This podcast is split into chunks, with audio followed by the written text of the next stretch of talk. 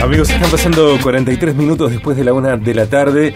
Eh, les anticipé que está con nosotros en el programa de hoy, como cada lunes, quien es diseñador gráfico, docente, especialista en branding y diseño de identidad. Podés navegar dichiasa.com con CH y dos Z, eh, o Zetas, como más te guste que se diga. Instagram, arroba Lean Dichiasa. Lean, querido, bienvenido. Qué gusto que estés acá. Gracias, Sergio. Está buenísimo estar de nuevo todos los lunes. Ya este, los lunes son otra cosa ahora para mí. Ya porque ya me levanto distinto. Vamos. Ya me levanto, ya pienso, a ver, me pongo a revisar lo que vamos a hablar. Es otra cosa, es otro lunes. Bueno, es recíproco. Bueno, ¿eh? Es recíproco. Y es un gusto, un valor. Te lo dije fuera de aire, te lo digo al aire también. Lo puedo decir todas las veces que sea eh, necesario. Pero es un valor que estés en el programa. Me encanta que estés en el programa. Eh, creo que los temas que traes son eh, oportunos siempre y propicios para eh, emprendedoras, emprendedores, emprendimientos, empresas, marcas, corporaciones. Me parece que la decisión de la mejora continua, el compromiso con la mejora continua, le corresponde a cada quien que haga algo, ¿no? En este sentido. Y, y lo que vos traes tiene que ver también con eso. Sí, totalmente. El- la mejora, yo creo que la, la mejora es una actitud Claro. ante la cual, vida, digamos, ¿no? Que Tal primero eh, creo que entendemos, cambiamos y después cambiamos los lugares donde trabajamos. Que Tal por ahí a lo mejor hablamos de marcas, hablamos de empresas, organización, porque es el tema que nos, este, con el cual este, ordenamos estos conocimientos. Pero estamos hablando de, de personas y, y bueno, y hablamos de, de- de- de nuestra experiencia previa, entonces, este, bueno, y ayudar siempre, siempre está bueno. Y alentar a que esta decisión, este compromiso con la mejora continua sea una consecuencia del, de la autonomía, del aumento de la capacidad de respuesta, que no dependa que otro me esté asusando para que yo sea eh, esté comprometido con la mejora continua. Eh, aunque esté como Juan el Bautista en el medio del desierto, que yo esté comprometido, que accione, que, que me involucre en mi proceso de mejora continua, en lo que yo elija, por supuesto. Eh, el lunes pasado comenzaste con un tema que tiene un título ya muy creativo, me encanta, Jurassic Brand, las marcas en peligro de extinción. Nos contaste varias cosas que seguramente podremos recuperar y hoy llegas con Jurassic Brand 2, innovación, el antídoto contra la extinción. Y arrancamos diciendo que había empresas que parecían muy grandes y, e interminables. Sí, ¿qué, qué había mejor que eso? ¿Qué O sea, había en, su eso? momento es como si hoy nos, a, a ver, dentro de unos años nos eh, vamos a recordar en marcas que a lo mejor utilizamos hoy, empresas que conocemos hoy y no vamos a poder creer a lo mejor que no existan más. Eso nos pasa hoy cuando nos acordamos de, eh, habíamos estado hablando, nos habíamos acordado de, de- de Blockbuster, Sí. nos habíamos acordado de... de- de- 60.000 empleados en todo el mundo tenía. Sí, era un gigante, era un gigante. Y bueno, es siempre el, el preferido de los casos de estudio, ¿no? Cuando se de lo que no hay que hacer, siempre viene el pobre, el pobre blockbuster. Pero bueno, hay un montón de. Imagínate quién no empezó. ¿Te acordás que nosotros empezamos utilizando los teléfonos, eh, los Blackberry, eh, bueno, los eh, Nokia fue una empresa que salió de la pequeña Finlandia a, dominar el mundo. Eh, no, ha desaparecido, pero sí se ha tenido que reconvertir, ha quedado en mercados más chicos este, eh, empresas que parecían que no iban a desaparecer. Sin embargo, sin embargo, eh, un día, o nos parece ahora a lo mejor que un día para el otro, porque todo cambia tan rápido en estos años, esas empresas desaparecieron. Lean, ¿por qué esas empresas dejaron de innovar? Bueno, ahí diste justo en la, ¿no? en la, en la clave, también lo hemos charlado un poquito la otra vez. Eh, más allá de todas las razones, de las razones puntuales, eh, eh, se entiende hoy, o los libros de historia cuentan ¿sí? que estas empresas dejaron de innovar, ¿sí? dejaron de innovar. Entonces, creo que lo primero que hay que hacer es definir qué es, qué ¿Qué es, es? la innovación. Y bueno, yo te decía que una, algo que está bueno es empezar entendiendo qué no es la innovación, porque son esas cosas que todo el mundo las entiende y a veces no las entendemos muy, muy bien. Claro. Entonces, ¿qué no es la innovación? Bueno, in- innovar no es invertir en tecnología. Innovar no es inventar una o sacar una app. ¿sí? Innovar no es tener una idea genial, una idea disruptiva, una, una cosa que, no es inventar algo totalmente nuevo. estas cosas están presentes o pueden estar presentes en una innovación, pero no son la innovación. También decís que no es solamente para empresas eh, tecnológicas. Sí, ni para tecnológicas, ni para empresas nuevas o revolucionarias. No es que decimos, ah, bueno, la, eh, la innovación no es para mí. ¿sí? La innovación es para todos. La innovación es para todas las empresas, chiquitas, pequeñas, eh, eh, valga la redundancia, pequeñas, grandes, eh, jóvenes, este, o empresas que están hace mil años. innovación es para todos. nos decís que, que no es innovar y que sí es innovar. Bien, esa es la parte difícil, ¿no? En realidad es sencillo. Innovar es un proceso, entendamos así. Es un proceso de exploración, primero que nada. De exploración que nos lleva a descubrir soluciones que son novedosas, originales, a un problema.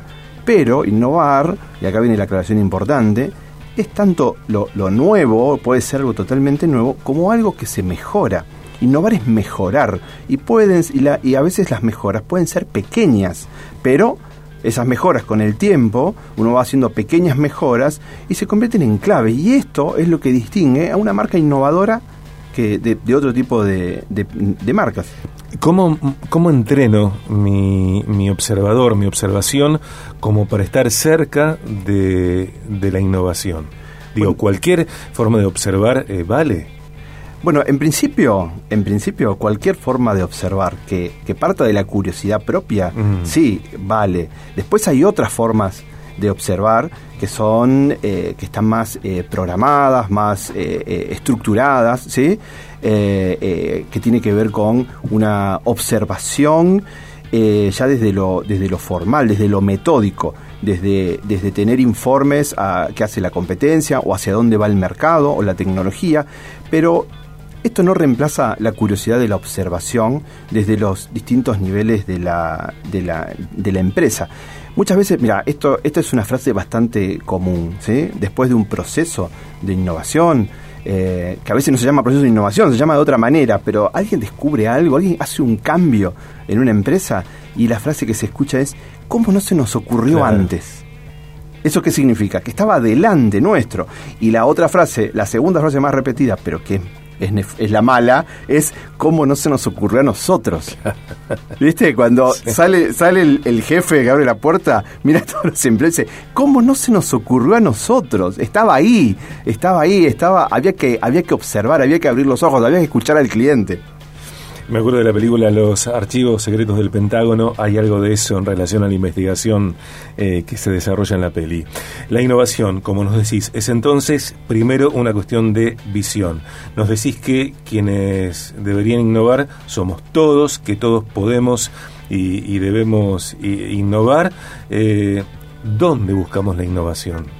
Bueno, la innovación, ¿sí? Para, este, si pensamos hoy en una, en una organización, que es lo que hay detrás de una marca, la, la innovación puede estar, en, puede estar en todos lados, ¿sí?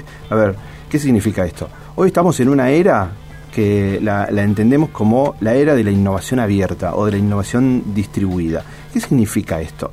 La innovación no viene desde la punta de la pirámide hacia abajo, sino que la innovación se encuentra en lugares diversos, es decir, las ideas, las observaciones que pueden cambiar el día a día, pueden venir de cualquier lugar de una organización, incluso desde afuera, incluso de los clientes o incluso de una colaboración con alguien que consideramos una, competencia, ¿sí?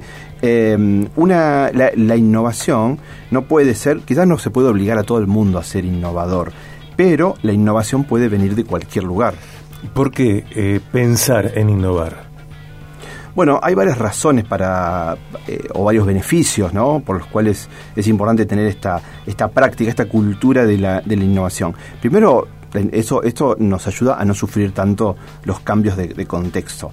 Eh, es importantísimo para crear más y mejores relaciones con los clientes, es importante para ganar en relevancia y sobre todo es importante para la rentabilidad fundamental para la rentabilidad. Me gusta ese encuentro, innovación, rentabilidad. Sí, ahí hay una, hay una combinación de la cual hay que, hay que hablar un poco. La combinación entre innovación y rentabilidad. A ver, una innovación equivale en términos de, negocio a una ventaja competitiva. Siempre, siempre este, equivale a una ventaja. Una pequeña ventaja, una mayor ventaja, pero es una ventaja. Y mientras mantenemos esa ventaja, tenemos la oportunidad de vender nuestro producto al precio que nosotros queremos, por ejemplo. ¿sí?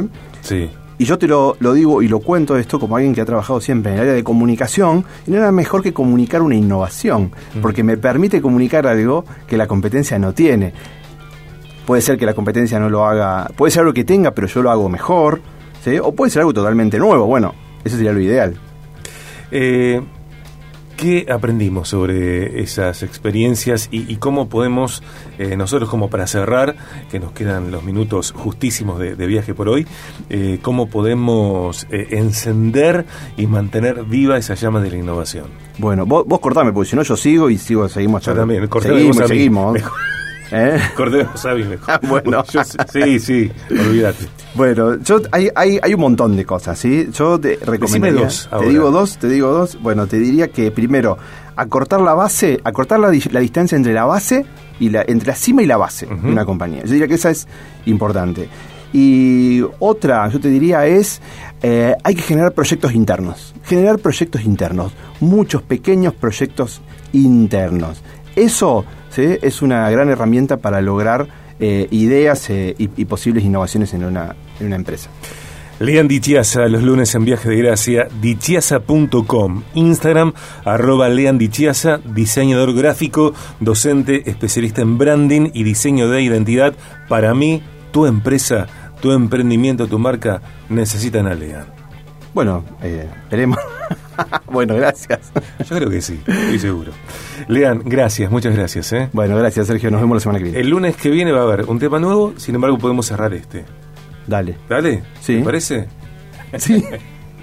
eh, Jurassic Brand 3 y Jurassic World, Jurassic El Reino Caído, El Reino Resucitado, bueno, lo que venga.